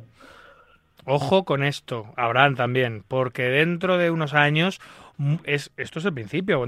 Muchos de nuestros jefes serán programas de inteligencia artificial que tienen programado exactamente cómo quieren que se hagan las cosas y son ellos los que te van a marcar el camino y, la forma de trabajar. Y tu jefe directo a lo mejor es un programa informático, es decir, un programa pues de inteligencia artificial. Ojo con Claro, y te evalúan por lo que tú estás generando realmente para esa empresa. es que aquí es, acojonante, es que la diferencia es acojonante, es que eh, no necesitan descansar no tienen familia. A lo que nos faltaba. Un jefe que te toca los huevos 24 horas al día. O sea, que no descansa nunca, no se da de vacaciones, no tiene ni un problema de salud. No se pone enfermo, nada, nada. No le puedes desear nada malo a tu jefe porque no le va a pasar nada malo al cabrito. Recibe cero euros. encima. Encima, nada más que, bueno, pues el mantenimiento. El mantenimiento de estos. Y ojo, tú, yo no sé si has visto esta película de mm, eh, creo que se llama Up in the Air, que, que la protagoniza George Clooney, que, es un trabajador, que, es un trabajo que existe en muchas empresas, porque las empresas, eh, algunos jefes no se atreven a despedir a sus empleados y contratan los servicios de un despedidor, es decir, de una persona que llega ajena a la empresa, se estudia los perfiles de la empresa y dicen hay que despedir a estas 30 personas. Y las despide una persona externa para no tener que dar la cara a los jefes. ¿no? Esto, esto, es, esto es habitual. Pues obviamente este tipo de puestos desagradables en las empresas en el futuro lo pueden ocupar perfectamente programas de inteligencia artificial que les va a dar igual si te pones a llorar, si dices que tienes tres o cuatro hijos o si te dejan en la ruina. Al igual que los servicios de atención al cliente de, de, servicio postventa, por ejemplo, que generalmente está lleno de críticas, de gritos, de insultos, de amenazas de gente, pues a lo mejor el que te coge el teléfono es un programa de inteligencia artificial y por mucho que le digas y le, y le recites en verso la Biblia, le va a dar exactamente igual, ¿no? Ah, eh, no, sabemos lo que están desarrollando ya, porque si esto lo han hecho en una empresa china de, juegos, pues imagínate lo que pueden estar haciendo otras empresas y viendo los resultados, pues lo que pueden sacar. Pero eh, más, bueno, en este caso Japón, te voy a contar el caso que en 2018 es algo que no había oído hasta ahora, pero es súper eh, súper curioso. En Japón en 2018 se presentó a la alcaldía de Tokio un robot. Venga, hombre. Sí, sí, sí, sí, un robot. ¿Por, qué? para acabar con la corrupción. Pero, bueno, pero le votó a alguien al robot. Eh, sí, se llamaba, mira, se llamaba eh, Machura. Eh, ¿Cómo quedó? Pues en el tercer puesto. en el tercer puesto de la alcaldía de, Japón quedó este robot. Ya no sé si tendrá su, su escaño, su, su asiento en... Alguna concejalía, ¿no? Del ayuntamiento de ah, Claro. un robot, pero un robot, un robot, o sea, un robot literal, o sea, un, robot físico. Literal, literal, sí, sí, sí. Un software con, Pero esto yo lo he visto, esto me suena a mí, no, me suena a mí de un capítulo de, Black Mirror, que se presenta como una especie de muñeco también o algo así, o una cosa rara. Que no, parecido, mm. parecido. Esto, eh, eh, hubo una serie de anime que ya predijo esto, se llamaba Evangelion, y, bueno, ya, ya iba sobre este tema y el robot tomaba decisiones y, y, era la superinteligencia y gobernaba en Tokio 3. Sea, a mí, a mí, e, esto ya existe, tío. A, mí, Abraham, a mí, a ver, de verdad, a mí, es cierto lo que dices, a mí me genera ansiedad esto. O sea, el, el, el mero hecho de pensar de que en un futuro podamos compartir vida con programas de inteligencia artificial, con robots humanoides, etcétera, etcétera, que asumamos como normal que puedan ser nuestros jefes, nuestros dirigentes políticos, que nuestros compañeros de trabajo, que esto mm, lo asumamos con normalidad, a mí me genera ansiedad. A mí yo no me gusta, tío. No me, no me, no. O sea, me, lo que te he dicho antes, me gusta que, que la inteligencia artificial esté a nuestro servicio, nos ayude a ser más productivos, a ganar más dinero, a ser mejores seres humanos, lo que sea, eso fenomenal. Eh, avances médicos, que para todo eso, para el avance de la tecnología, del desarrollo de la industria, de la medicina. Sí, pero nosotros no, somos capaces de verlo. Tú imagínate nuestros antepasados eh, de hace 100 años, la diferencia entre 100 años y ahora. No se creerían ni la mitad de las cosas. no, Vamos, no se creerían nada. Pues nos está, nos está pasando un poco lo mismo, no va a pasar lo mismo. Pero una, persona que falleciera en los años 80, da igual, no te vayas tan, hace tanto, hace dos siglos o tres. Eh, por mm. supuesto que esos flipan, pero ya, o sea, una persona que falleciera a principios de los 90 o a finales de los 80 y se despierta hoy otra vez, ya solo con el auge de los smartphones, que es una locura es una, absolutamente, una absoluta locura lo que representa el smartphone y, las Smart TV y todo este, y todo el, concepto de Internet y todo lo que hemos avanzado, ya fliparía, no entendería nada, no entendería nada. Y te estoy hablando de hace 30 años, ¿eh? Sí, se ha quedado cortísima, se ha quedado la película de, de Regreso a Futuro.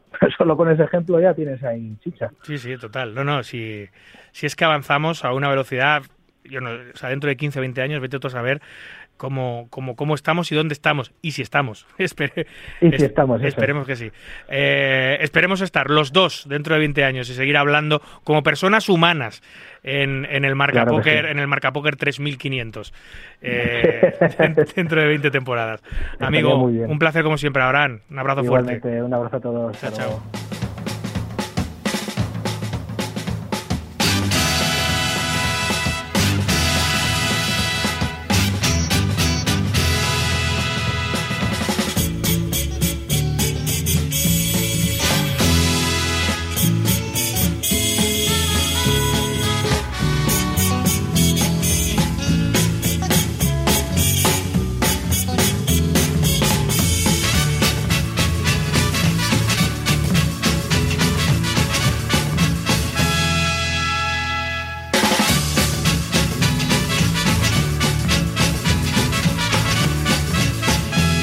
Muy bien, pues vamos con la sección educativa del programa, la que nos trae algunos domingos nuestro profe Educa Póker Adrián Almagro Dristinson. Hoy nos va a analizar eh, el bote más grande de la historia del póker televisado, que fue hace unos días, unas, unas semanas, hace bien poquito, entre Eric Persson, el multimillonario magnate de los casinos y uno de los mejores jugadores de CAS del mundo, el finés Patrick Antonio. Vamos con él. Buenas noches, David. ¿Qué tal? ¿Qué pasa, tío? Estamos por aquí otra semanita más para todos los oyentes de Marca Poker. Un saludo para todos. Eh, soy Adistinson. Y esta semanita voy a traer una mano muy interesante, que, tiene bastante miga, que bueno, eh, ha estado ahí en boca de todos eh, las últimas semanas, ¿no? Ha sido uno de los botes más grandes de la historia del póker televisado hasta el día de hoy. el cual se dio en un programa de, americano, el cual se llama No Gamble No Future, en el que se enfrentaron pues, bueno, varias caras conocidas americanas entre ellas, bueno, nuestros protagonistas, eh, que son Person, un, magnate de los casinos americanos, y el famosísimo Patrick Antonius, ¿vale? Un reg, eh, como digo, muy famoso del póker en vivo. Eh, así que bueno, si te parece, vamos a desgranar la mano primero y luego ya pasamos a, hablar de ella un poco más en profundidad. hablamos de la, de la acción. Abre el señor Person con dama nueve decoraciones en primeras posiciones, ¿vale? Rob Young decide pagar en el botón con las dos de tréboles y la mano llega hasta Patrick Antonius, eh, el cual en ciega pequeña decide hacer squeeze, ¿vale? Eh, los ORs, es decir, los open son a 7.000 dólares y él decide hacer squeeze a 30.000, eh, ¿vale? Obteniendo el call de ambos rivales. llegamos al centro con un bote de 94.000 dólares, ¿vale? En el cual, en un flop 8-3-3 con dos corazones y un trébol, Patrick Antonius decide hacer una cebet eh, de 40.000 dólares, como digo, en bote de 94.000. Eh, a lo cual el señor Person decide hacer Snap Rise, ¿vale? En el, instante, sin pensar, a 140.000, ¿vale? 100.000 dólares más de los que ha puesto el señor Patrick Antonius. Eh, Rob Young, que está en el botón, como decimos, con As-2 foldea. Eh, Patrick Antonius piensa y decide hacer click it, ¿vale? Le vuelve a hacer una resubida mínima a 250.000 dólares, ¿vale? Eh, Person como en la acción anterior decide pagar al instante sin pensar mucho, lo que nos lleva a, eh, al tour en un bote de 594 mil dólares, ¿vale? Recordemos, el señor Person abre a 7 mil, paga ropillón también en el botón y decide hacer eh, squeeze 30 mil eh, nuestro amigo Patrick Antonius, 30 mil, ¿vale? Y la acción del flop nos lleva a un tour en el cual el bote ya contiene 594 mil dólares, ¿vale? 594 mil, de los cuales, pues, la mano había empezado con un millón eh, por cabeza prácticamente, más o menos. 970.000 eh, tenía Patrick Antonio y un millón y poco el señor Person, ¿vale? Eh, dicho esto, llegamos al tour, que es el as de picas, ¿vale? Recuerdo el boar. 3 de corazones, 3 de tréboles, 8 de corazones, tour as de picas. y Patrick, Patrick Antonius decide hacer 150.000, como decimos en un bote de 594.000, aproximadamente un cuarto. Y Person Baolín por 692.000, ¿vale? Un poquito, o sea, total sería algo menos, porque bueno, eh, el stack efectivo era el de Patrick Antonius, Patrick Antonius que evidentemente, pues bueno, eh, tras pensar un poquito decide hacer call para un bote total de 1,9 millones, el cual lleva a nuestro, a nuestro amigo Person al 0.0, ¿vale? no tiene opciones de ganar el bote. Eh, supongo que una alegría para, para nuestro amigo Patrick Antonius cuando vio, vio la mano de, del americano. Y bueno, ¿qué hay detrás de esto? ¿Vale? Es una mano que al final, eh, desde un punto de vista teórico, es complicado de analizar, ¿vale? Es complicado de analizar porque, primero, los stacks son muy profundos. Segundo, eh, depende completamente de la imagen de los jugadores en la mesa, porque el póker en vivo también eh, debéis tener en cuenta que la imagen que tenéis de vuestros oponentes son, esa es vital para decidir jugar la mano de una forma u otra, ¿vale? Porque si imaginad que el señor Person es un tipo muy, muy pasivo, probablemente Patrick Antonius no habría vuelto a clicar en el flop, ¿vale? ¿Por qué? Porque clicar contra un tipo muy pasivo cuando puede tener algún full o algún 3 en el rango eh, no es la mejor idea quizá. Eh, pero entiendo que al final el señor Person, yo sin conocer su juego, entiendo que era un jugador agresivo y por eso decidió quizá Patrick Antonius clicarle para inducir acción a ver si iba all-in con algún draw peor, ¿vale? A lo cual, pues bueno, eh, se dio la situación que se dio. Hablando un poco del tema del flop, yo creo que la mano por parte de Patrick Antonius hasta, bueno, eh, el preflop, tanto preflop como en el flop es relativamente estándar, ¿vale? Podríamos hablar de que quizá pueda hacer un tamaño más grande o más pequeño en algún punto. Eh, creo que está relativamente bien. Quizás se podría hacer el squeeze preflop más grande eh, por los stacks y el tipo de perfiles a los que se enfrenta, pero bueno, obviando esa parte, el flop a mí me gusta. el tamaño que coge. Y eh, por parte del señor Person creo que es un Rice que no me termina de convencer, ¿vale? Porque no, no creo que esté del todo bien porque le va a pasar esto precisamente, ¿vale? Ha raiseado contra un rango que probablemente cuando continúe en el bote va a tener bastantes colores mejores que el suyo, ¿vale? No olvidemos que aparte de rey de corazones, eh, Patrick Antonio puede tener manos como As 10 de corazones, o As J de corazones, o Rey J de corazones. Al final, cuando él raisea y Patrick Antonio continúa en el bote, no es demasiado favorito con su color a terceras nuts, ¿vale? Y, obviamente no olvidemos que la mesa está doblada, que a veces él, eh, Patrick Antonio puede pagar con ases, reyes, damas, lo que sea, y en tour, no sé, rey de corazones eh, iría al 0.0, bueno, contra rey rey, por ejemplo, ¿vale? Entonces, no es la situación más idónea quizá raisear con un flash draw tan dominado y luego estando en posición, donde siempre vas a poder llegar al river, ¿no? Eh, pues al final tú pagas, pagas flop, pagas tú, estás en el river, ahí puedes decidir en función de lo que haga tu oponente. Entonces creo que ese raise en el flop sí que me parece una decisión bastante luz por parte de Person, eh, que no sé si tendría alguna lectura para Patrick Antonius o no, pero bueno, eh, creo que es un raise que no, no, cogería. Y bueno, la mano luego se juega sola, ¿no? entiendo que Person tenía una lectura quizá agresiva de de que es un jugador agresivo por parte de Patrick Antonius y decidió convertirla en bluff en el tour. Y este es realmente el problema, ¿vale? El problema es que cuando nosotros vamos a eh, all-in en la, digamos, si nos ponemos en la piel de Person, vamos all-in aquí eh, y nos paga, nuestra mano tiene un equity muy pobre, porque nos va a pasar esto, ¿no? Tiene colores que nos aplastan y no hay realmente tanto farol puro. Hay algunos, evidentemente, puede haberlos, pero el hecho de raisar en el flop y haber reducido el rango de Patrick Antonius hace que cuando puseemos el tour y nos pagan, nuestra mano realmente está muy frita. Cuando, si vamos pagando por odds, eh, es muy probable que podamos llegar al river y tener mejores situaciones que la de raisear y exponernos a que suceda esto, ¿no? Que, bueno, pusear el 0.0 en un botazo gigante. Entonces, bueno, como consejo, eh, tratar de evitar este tipo de situaciones, básicamente, por, bueno, para no ir tan dominados. Y bueno, luego Toon River, pues al final se juegan solos y, nada, eh, sin más. Espero que os guste el análisis. Que al final no ha sido una cosa muy extensa, pero eh, tampoco quiero alargarlo mucho más. Creo que la decisión del Rice es lo que determina, determina la mano completamente. Y bueno, en definitiva, eh, espero que os guste y nos vemos en las siguientes. Un abrazo.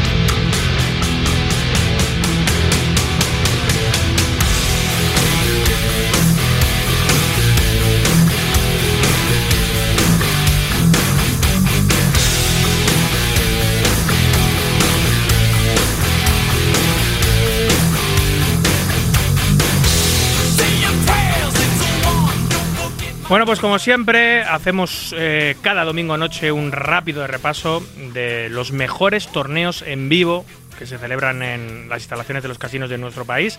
Este fin de semana, sin duda, lo eclipsa todo el Campeonato de España que vuelve a Madrid, en, este caso a las instalaciones del casino de en Gran Madrid, en Torrelodones, donde se ha celebrado una etapa más del Campeonato de España, que además va unida a una etapa la próxima semana del Estrellas Poker Tour de, Poker Stars, ya que el Campeonato de España, a pesar de ser, eh, de ser propiedad de Casinos de Cataluña, es decir, que nace de ahí, tiene un vínculo ahora mismo, una sponsorización muy especial con Stars y por eso une este festival, Campeonato de España, con, con el Estrellas. Pues ha empezado fenomenal y vamos a hablar con Guillem Velasco, el Community Manager del del CEP, del Campeonato de España, pero hay, tiene problemas de cobertura importantes, por lo cual, bueno, un rápido resumen lo hago yo. Ha sido un gran evento, casi mil inscripciones en esta, en esta primera semana de competición en el, en el main event, que va a elevar la bolsa de premios a, un premiazo, la verdad que por 500 euros disputar un Campeonato de España y cómo se ha recuperado el CEP gracias también a la colaboración de Stars, pues es, muy notable, ¿no? Eh, en, su día hubo un sorpaso importante de circuitos, el C bajó muchos peldaños, pero está claro que está más que de vuelta, haciendo enormes números en, en, su casa, en Casino Barcelona, pero también cada vez que va a otras provincias, en especial a Madrid, pues deja su, huella. Ya digo, casi mil entradas y la próxima semana el Estrellas Poker Tour de, de PokerStars. Vamos a seguir con los torneos eh, que protagoniza la actualidad del, del Poker Nacional esta semana y nos vamos a ir a, Extremadura, donde se ha celebrado una etapa del Supersonic y nos lo cuenta, por supuesto, su jefe, Sergio García. Buenas tardes, David. Buenas tardes, radioyentes, desde el Casino de Badajoz, donde estamos disputando el Supersonic de las Golden, como cada mes. Estamos ya en esta mesita final, donde nos quedan cinco jugadores que se van a llevar 3.000 euritos para casa al ganador y el trofeito del Supersonic. Y ahora estamos a punto de empezar también el paralelo, el Sunday Golden. Así que hemos pasado aquí un fin de semana muy entretenido, con muchos jugadores locales, muchos portugueses, muchas caras conocidas. Y vamos a ver qué tal se desenvuelve este domingo. Mucha gele a todo por las mesas. Un abracito. Gele, gele, gele. Pues oye, ya veis, a veces... Eh eh, tenemos grandes eventos con grandes premios y a veces eventos más modestos. En Marca Póker damos cabida absolutamente y tenemos un huequecito para todos aquellos que tengan sus torneitos en sus casinos, como es el caso del Supersonic de Extremadura. También ha sido una etapa, la etapa alicantina o la etapa levantina, una de ellas de la Liga Nacional de Póker o de la LNP. Ha sido esta vez en Orihuela, nos lo cuenta Andrés García. El CNP 888 La Liga se celebró durante esta semana pasada de miércoles a domingo en el Casino Mediterráneo de Orihuela. Un programa de cuatro eventos con diversos buy-in que iban desde los 250 euros del main event hasta los 60 euros del torneo de clausura. El evento comenzó con el torneo de bienvenida, que registró 101 entradas y repartió 11 premios, con 2.550 euros para el campeón. El jueves llegaba el turno del evento principal, la Liga, con dos días 1, día 2 y día 3 ya con mesa final el domingo. El registro se cerró con 135 entradas y fueron 15 los jugadores premiados, con 7.600 euros, el trébol y un asiento en el sit and go de ganadores de la liga que se celebrará en la gran final del CNP 888 en Madrid con una plaza garantizada para el Team Pro CNP 2024. Por su parte, la miniliga evento paralelo de dos días comenzó el sábado y se inscribieron un total de 82 jugadores. Se dieron nueve premios con 2.400 euros para el ganador. La siguiente parada, cuarta etapa de la liga, se celebrará en Mallorca, del 10 al 14 de mayo. Buenas noches. Buenas noches Andrés y como ya sabéis que no todo en este programa es póker, también hablamos de mus, vamos a hacer un repaso de lo que han dado de sí las dos últimas etapas del Campeonato Nacional MUSPRO en Illescas y en Aranjuez. Nos lo cuenta su jefe, Miguel Trinidad. Buenas noches, David, a todos los oyentes de Radio Marca. Finalizan dos semanas frenéticas de MUS en los circuitos MUS Pro. El pasado día 18 finalizó la séptima etapa del circuito MUS Pro Illesca, celebrada en el Gran Casino de la Mancha, que contó con una participación de 82 parejas en el homenaje que se hizo a la Asociación de Jugadoras Las Musas y a todas las jugadoras de MUS. Pacto a cinco parejas entre la alcazareña Chago Serrano y la madrileña Tania Torroba, la madrileña Ana Mesas y el madrileño José Luis Infante, el natural de Almorox, Daniel Ramírez y el madrileño Juanjo Parreño, los madrileños hermanos Aldea, Raúl y Luismi, y el madrileño Benjamín de la Fuente y el asturiano José Bueno. Y este sábado ha sido el turno de la novena etapa del circuito Muspro Aranjuez, celebrado en el Gran Casino de Aranjuez, donde la participación también fue muy importante. 55 parejazas, compacto a cuatro parejas, con los campeones invictos, el madrileño Juanjo Parreño y el segoviano Juan Antonio Romano. En segunda, tercera y cuarta posición tenemos a la portuguesa Olina dos Santos y al madrileño Ramón de la Mata, a los alcarreños David San Segundo y Andrés Blanco, al abulense Alfonso Blázquez y al madrileño Álvaro Rodríguez. Las próximas paradas de los circuitos Muspro serán el 15 de abril la etapa 8 del circuito Muspro Illescas y el 22 la décima del circuito Muspro Aranjuez. Muchas gracias, pasad buena noche y hasta la próxima. Muchas gracias a ti, Miguel. Esto ha sido todo por hoy. Aquí concluye nuestro ducentésimo undécimo programa. Un verdadero placer compartir este ratito nocturno con los amantes noctámbulos de la baraja. En la producción y la técnica estuvo el gran Javi Fernández y a los micros, como siempre, un servidor, David Luzago. Recuerden, para jugar al póker online, no lo duden. Jueguen en winamax.es, la plataforma número uno de eventos online de nuestro país. Cuídense mucho, cuiden de los suyos y continúen, por favor, respetando las indicaciones sanitarias. No a la guerra a cualquiera de ellas y en cualquier lugar. Hasta el próximo domingo, amigos. Adiós.